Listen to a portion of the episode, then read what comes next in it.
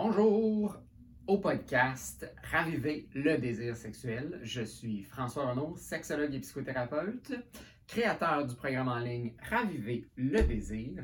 Aujourd'hui, on va parler de la fellation.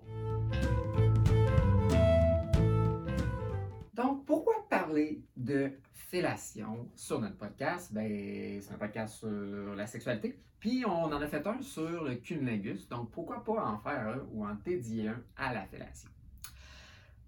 Ce que je veux parler aujourd'hui, ce ne sera pas nécessairement des techniques de comment faire de bonnes fellations. Euh, je n'ai reçu aucune euh, formation à cet égard-là, donc vous allez devoir être un peu créatif, mais je vais vous donner peut-être quelques pointers euh, pour que ça soit peut-être un peu meilleur à recevoir et aussi à donner, tout dépendant dans quelle position vous vous retrouvez, si ce n'est pas les deux aussi. Donc, J'aimerais commencer en fait par dire, euh, il y a un comédien qui disait Marriage is where blowjobs go to die. Puis il y avait un thérapeute qui disait euh, Marriage is where crappy blowjobs are perfected.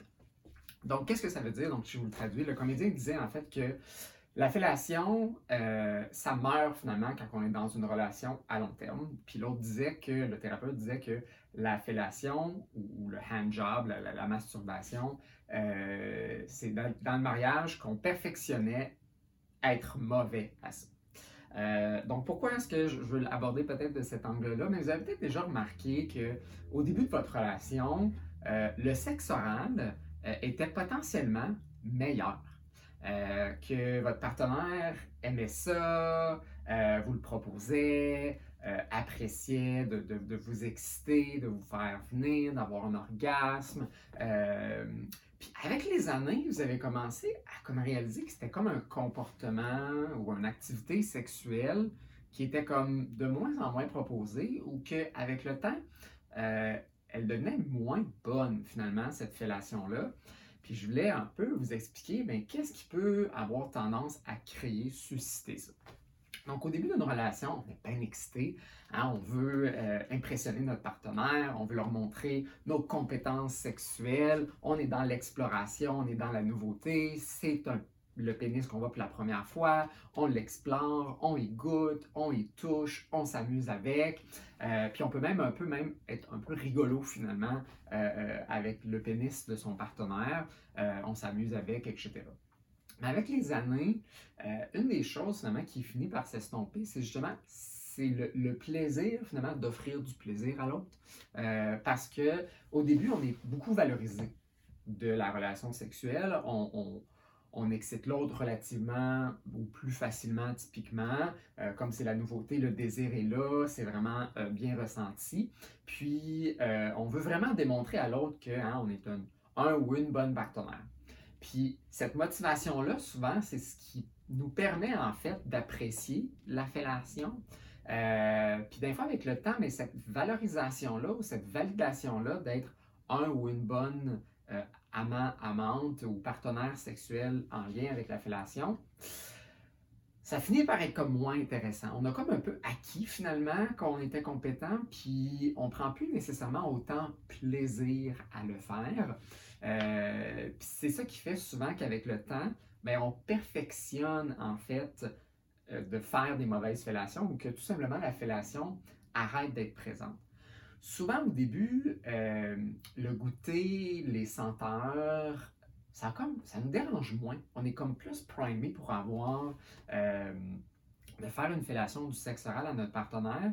Mais avec le temps, des fois, ben, on connaît un peu plus l'hygiène de notre partenaire. On a peut-être vécu des moments où peut-être ça sentait ou ça goûtait plus fort, euh, qui n'était pas nécessairement agréable. Puis ça, ça laisse comme un genre de aftertaste, dans le sens où c'est comme la prochaine fois, je, je vais-tu devoir comme appréhender un peu euh, cette situation-là? Fait qu'on se retrouve finalement à avoir une relation différente avec la fellation avec le temps. Euh, surtout que, par exemple, si on a, on a, eu du sperme dans la bouche euh, ou qu'on l'a ou pas avalé, ben, ça peut aussi avoir laissé certaines traces, tout comme quand on fait un cunnilingus, ben, on va aller goûter à notre partenaire, on va goûter à la lubrification, les sécrétions vaginales de l'autre. ben, à l'orgasme, ben, il va avoir généralement une éjaculation. Et puis c'est là généralement qu'on va goûter à notre partenaire. Donc un moment qui peut être particulièrement intime, euh, mais qui peut aussi laisser un, arrière-goût qui est peut-être moins intéressant à voir. Puis des fois, ce qui arrive, c'est que comme la sexualité est moins intéressante ou elle est un peu routinière, il y a beaucoup de personnes que finalement la fellation, euh, c'est comme un, comme un passage obligé pour avoir la pénétration, soit pour donner euh, l'excitation à l'autre, ou finalement c'est comme je sens que quand je donne la fellation, je la fais plus pour moi, je la fais plus pour mon plaisir, puis de, de me sentir bon ou bonne, ou, de découvrir quelque chose. C'est juste, je suis en train de faire quelque chose pour l'autre. Donc on tombe des fois un peu dans une dynamique de euh, donneur et receveur. Donc il y a quelqu'un qui donne quelque chose, puis l'autre qui reçoit quelque chose. Puis quand on est dans cette dynamique-là, au niveau du sexe oral, ou plus spécifiquement au niveau de la fellation, bien, on est comme moins intéressé, on est comme moins engagé finalement dans vouloir faire plaisir. On a l'impression qu'on ne retire pas quelque chose ou qu'on le fait juste parce que nous, on veut peut-être recevoir du sexe oral en retour, donc soit une fellation ou un cunnilingus selon euh, notre genre. Euh, ce que ça fait, c'est que ben, si je fais juste ça pour l'autre, puis moi, je ne suis pas en train de retirer finalement du plaisir à, par rapport à ce que je fais, mais c'est certain que je vais être moins euh, activement impliqué, motivé à le faire. Et puis c'est là ici que, par exemple, le mind mapping rentre en ligne de compte. Donc, si euh, je, je, ressens, finalement, le mind mapping, c'est ma capacité de ressentir l'autre, son engouement, son désir, son plaisir, sa satisfaction. Mais si je sens que l'autre n'est euh, pas vraiment en train de, de, de, prendre plaisir à ce qu'ils sont en train de faire, mais peut-être que moi, je vais trouver ça moins excitant aussi. Puis si moi je trouve ça moins excitant, bien, ça va probablement être ressenti par l'autre partenaire euh, qui est en train de faire la fellation. Ça, ça peut aussi les démotiver. Donc, même s'ils ne recherchent plus autant euh, la, validation de, de, compétences ou de faire plaisir à l'autre comme auparavant, il y a quand même un désir que le processus avance et progresse. Et on ne veut quand même pas se sentir incompétent non plus. Puis il y a comme une genre de communication euh, silencieuse euh, qui se passe ou ce que je sens que mon partenaire est comme un peu désintéressé, je sens que sa main ou sa bouche, euh, on fait rapidement un peu les mêmes affaires, il n'y a plus vraiment une globalité alentour de, de la fellation, on a plus l'impression qu'on veut me faire venir rapidement, euh, je sens la pression de, de, venir, je sens pas que l'autre s'amuse, ça me turn un peu off, le fait que ça me turn off, ben l'autre sent une urgence d'accélérer peut-être un peu le, le, processus. Fait que là, tu sens que l'autre s'y donne encore plus pour t'exciter, mais c'est comme pas excitant qu'est-ce qu'ils font. Puis là, on est comme dans un cercle vicieux où ce que, mais la fellation devient plus tant intéressante, ni pour un, ni pour l'autre. C'est souvent là, des fois, qu'elle finit par, des fois, disparaître en fait euh, de, l'acte sexuel, de, votre registre finalement d'activités euh, potentielles à faire. Puis là, comme ça laisse un peu ce, goût amer-là, ben, on n'a pas le goût de recommencer. Euh, évidemment, ça, c'est des choses qui se présentent de façon insidieuse. Hein? C'est pas c'est vraiment le fun, puis la prochaine fois, c'est vraiment pas le fun. C'est comme ça devient de moins en moins le fun finalement faire euh, cette activité-là. On le sent un peu plus de temps en temps, ça s'empire de plus en plus. Puis le mind mapping qu'on fait, hein, de, ressentir l'autre être comme désintéressé, l'autre qui n'est pas tant excité par qu'est-ce qu'on fait, mais on met pas vraiment tant d'efforts que ça pour le faire. Des fois même, on peut se retrouver avec un partenaire qui délibérément fait exprès pour pas être bon à faire une fellation parce qu'ils sont tannés de les faire pour que l'autre finalement euh, soit découragé et arrête de le demander. Euh, parfois aussi, on a peut-être fait des fellations pour euh, remplacer parfois la pénétration. Donc souvent, quand un partenaire qui a peut-être plus de désir, puis que l'autre, ça ne tente pas, mais souvent, ça devient comme un genre de comportement sexuel compensatoire. De, ben, j'ai pas le goût d'avoir une pénétration, mais je vais te faire une fellation. Mais j'ai pas nécessairement le goût de faire une fellation. Ça se peut que j'ai le goût, puis je le fais, puis avoir du plaisir.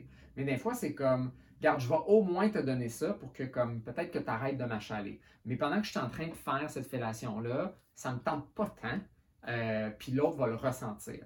Mais le fait que le partenaire qui reçoit la fellation ressent le désintérêt de l'autre et accepte aussi, en fait, euh, qu'ils reçoivent euh, leur fellation quand l'autre est désintéressé et qu'on fait ça à répétition. Mais l'autre, en fait, peut commencer à développer un certain ressentiment. Ce ressentiment-là de je te fais une fellation que ça ne me tente pas de faire, puis tu acceptes quand même cette fellation-là, euh, ça fait en sorte que euh, ben, je vais me forcer de moins en moins. Je vais avoir de moins en moins le goût de te faire la fellation, ou si je la fais, ben, je vais vraiment la botcher finalement. Euh, fait, il y a toutes sortes de dynamiques qui peuvent se développer entourant finalement la, la, fellation, de la dynamique que vous avez au quotidien, puis comment vous présentez la fellation, comment vous la demandez, comment vous, la proposez à l'autre, le plaisir finalement que vous allez chercher ou le déplaisir que vous allez chercher à travers de ça. Quelle était la motivation initiale de faire des fellations? Est-ce que vous en faisiez vraiment beaucoup, puis à un moment donné, vous en faisiez plus parce que ben, vous l'avez fait au début de la relation pour comme l'autre, pour impressionner l'autre, pour plaire à l'autre, mais là, vous êtes comme tanné de vous forcer à faire quelque chose que vous n'aimez pas tant. C'est quoi votre relation justement aussi avec les organes génitaux masculins? Hein? On peut avoir euh, reçu de l'éducation sexuelle euh, péjoratif par rapport au pénis ou à l'homme en général euh, et associer finalement la fellation à quelque chose de négatif. Donc souvent, euh, plus souvent, je te dirais, les femmes vont me dire ça en clinique, vont parler de se sentir soumise.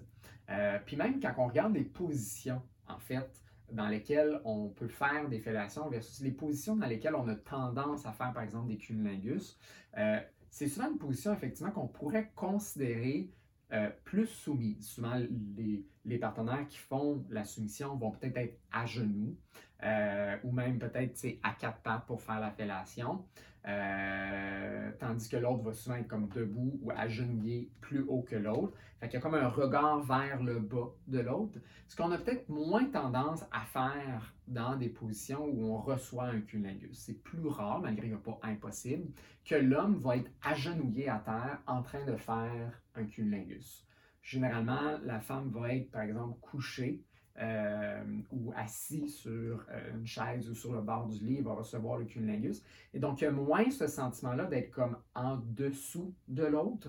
Et donc, cette dynamique-là de position peut donner des fois cette impression-là de domination, soumission au niveau de la fellation, euh, surtout chez les femmes, encore plus dans notre le contexte social dans lequel on vit, malgré qu'on est beaucoup moins dans ces tendances-là aujourd'hui, surtout au Québec, versus comme on l'était par exemple dans les années 1950-1975. Mais on a encore un peu ces, résidus-là, en fait, euh, dans, notre société, dans, nos pensées collectives, au niveau de la sexualité. Ça traîne encore, c'est encore là, et surtout avec les mouvements peut-être plus féministes. Il y a comme une, rébellion un peu par rapport à ces standards-là d'un fois. Et donc, d'un fois, on, on ne vit pas finalement la fellation de façon agréable, on la voit comme quelque chose de peut-être plus dégradant. Euh, puis parfois, effectivement, c'est ce qui se passe. Donc, le partenaire qui reçoit la fellation peut aussi avoir des tendances plus dégradantes dans cette euh, position-là, qui pour certaines personnes euh, vont, vont même rajouter en fait au plaisir pour les deux partenaires ou parfois juste un partenaire. Mais des fois, effectivement, ces dynamiques-là peuvent être teintées de quelque chose de, de, plus négatif pour certaines personnes et donc avoir moins le goût finalement de faire une fellation ou de sentir que c'est une genre d'obligation. Que tu sais, c'est quelque chose qui est très présent aussi dans la pornographie. Donc, on l'associe aussi beaucoup à la pornographie, la fellation, comme si c'était quelque chose pour les hommes seulement et que les femmes ne prenaient pas plaisir à ça. Et il y a aussi toute une dynamique où ce que des femmes qui aiment faire des fellations, euh, ben c'est aussi perçu parfois de façon péjorative, comme quelqu'un qui est une cochonne, quelqu'un qui est une infomane, euh, tandis que, tu sais, on va souvent parler que les femmes, tu sais, ils veulent des affaires comme la tendresse, puis l'amour, puis ils veulent la pénétration, puis ils veulent se regarder dans les yeux ce qui est tout à fait correct, mais il y a des femmes aussi qui aiment autre chose. Mais on a tendance à avoir un regard plus négatif à une femme qui va peut-être euh, euh, clairement exprimer, vouloir et aimer faire des fellations. Il y a comme une, vision parfois sociale, évidemment que je n'adhère pas, mais dans notre société, on peut le voir que si une femme dit, moi j'aime faire l'amour, euh, je, veux me faire pénétrer, j'aime la position missionnaire, versus quelqu'un qui dit, moi j'aime avoir des pénis dans la bouche, on va avoir une perception différente de ces deux personnes-là. Euh, puis il faut être capable de se défaire aussi de ces standards sociaux-là euh, pour être en mesure justement de pouvoir réellement apprécier la fellation, de pouvoir faire plaisir à l'autre. Et donc, si j'amène à les manières de rendre finalement la, la, fellation plus intéressante, ben, c'est de partir un peu de, ce, de cette prémisse-là, de comment est-ce que je peux prendre plaisir ou comment je peux reprendre plaisir par rapport à la fellation. Pourquoi est-ce que j'ai jamais pris plaisir ou pourquoi j'ai arrêté d'y prendre plaisir? Comment est-ce que j'y prenais plaisir avant? Puis peut-être que la manière que je prenais plaisir avant était peut-être un peu limitatif. Parce que si je ressens seulement du plaisir parce que je me sens valorisé, validé, compétent, compétente à faire la fellation, mais après un certain temps, tu ne vas plus ressentir ça parce que as comme, tu prends pour acquis un moment donné que tu l'as atteint. Donc, te flatter l'ego devient moins quelque chose euh, euh, d'excitant, de, plaisant. Et donc, il faut trouver d'autres manières d'apprécier finalement cette sexualité-là où on ressent qu'on est dans une position de non seulement de donneur, hein, on donne du plaisir à l'autre en faisant une fellation, mais comment est-ce que moi je suis en train de recevoir?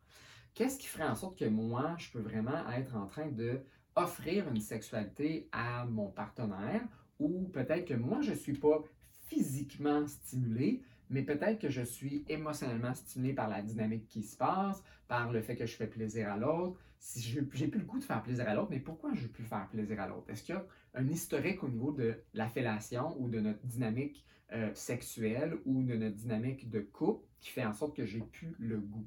Donc, parfois, on peut avoir ça aussi, souvent suite à avoir euh, eu des enfants, euh, où, comme les enfants sont très demandants, sont très dépendants, surtout par rapport à la mère, un, par rapport à l'allaitement, mais juste souvent comme c'est elles qui prennent aussi euh, le congé de maternité de façon plus prolongée, sont avec les enfants plus longtemps, deviennent aussi parfois le parent par défaut. Donc l'enfant va régulièrement vers la mère plus que vers le père dans des couples hétérosexuels ou la personne qui a pris le congé de maternité ou qui passe plus de temps à prendre soin du bébé. Euh, puis même si on commence à rééquilibrer ces choses-là, euh, de plus en plus, il y a quand même une tendance où ce que c'est les mères qui s'en occupent plus. Mais le fait d'avoir un partenaire qui demande, sollicite, euh, exige, supplie l'autre d'avoir de la sexualité ou avoir euh, euh, des relations sexuelles ou une fellation pour pallier à ses désirs, sa libido, euh, ça se voit souvent comme une autre demande. Donc, les enfants demandent du temps et de l'énergie de, de, la mère. et là, après ça, elle peut avoir un partenaire qui demande, exige ou fait juste hein, propose de vouloir avoir une fellation, donc c'est pas toujours fait de façon inadéquate, euh, mais même si c'est fait de façon inadéquate, c'est souvent vu comme une autre demande. C'est comme quelqu'un d'autre qui veut que j'ai besoin de répondre à ses désirs, ses besoins. Puis souvent, ben, la femme, la mère peut sentir que elle, on prend peut-être moins soin d'elle, qu'elle est tout le temps sollicitée. Donc ça, c'est une autre dynamique qu'on va euh, potentiellement euh, aussi avoir. Puis ça, ça peut se développer dans d'autres circonstances où euh, le partenaire ou la partenaire n'ont pas nécessairement d'enfants, mais sans qu'il y ait une relation un peu peut-être inégale de je prends plus soin de l'autre. Le fond, on appelle ça une relation parent-enfant dans le couple puis que finalement, on a l'impression que faire la fellation, c'est encore une autre demande. Donc, des fois, avec les années, on aime jouer ce rôle-là de prendre soin de son partenaire, mais avec les années, des fois, au niveau de la sexualité surtout, ça a tendance à avoir des impacts plus négatifs. Donc, pensez, quand je fais une fellation, je suis en train de mind mapper mon partenaire. Donc, je suis en train de gager, ressentir l'autre. L'autre est en train de me gager, de me ressentir. Qu'est-ce qui se passe dans ce moment-là? Donc, ma technique, là, euh, de où c'est que je mets ma langue, comment je la mets, comment fort je suis, comment fort que, ou vite que je vais bouger ma main, etc. Ça a une importance. Mais tu peux avoir la meilleure technique, puis juste être désinvesti, puis ça va être poche en mort recevoir cette fellation-là. Donc, quand tu es la personne qui veut donner une fellation ou quand tu es en train de la recevoir, comment est-ce que tu sens finalement le, la vibe, l'intention en arrière de un et de l'autre? Qu'est-ce qui fait que ça nuit ou que ça l'alimente finalement son désir et son excitation? Donc, vous avez écouté le podcast Raviver le désir sexuel. Vous avez des questions, des commentaires, euh, des suggestions de thématiques que vous aimeriez qu'on aborde. N'hésitez pas à nous écrire à info à commercial lesexologue.ca. Vous pouvez aussi aller voir notre site internet lesexologue.ca. Si ça vous intéresse d'avoir euh, plus d'informations, de voir peut-être un webinaire sur euh, le programme Raviver le désir sexuel, euh, vous pouvez vous inscrire directement sur le site pour avoir plus de détails et éventuellement avoir accès au programme si cela, ça vous intéresse. Donc, on se voit une prochaine fois.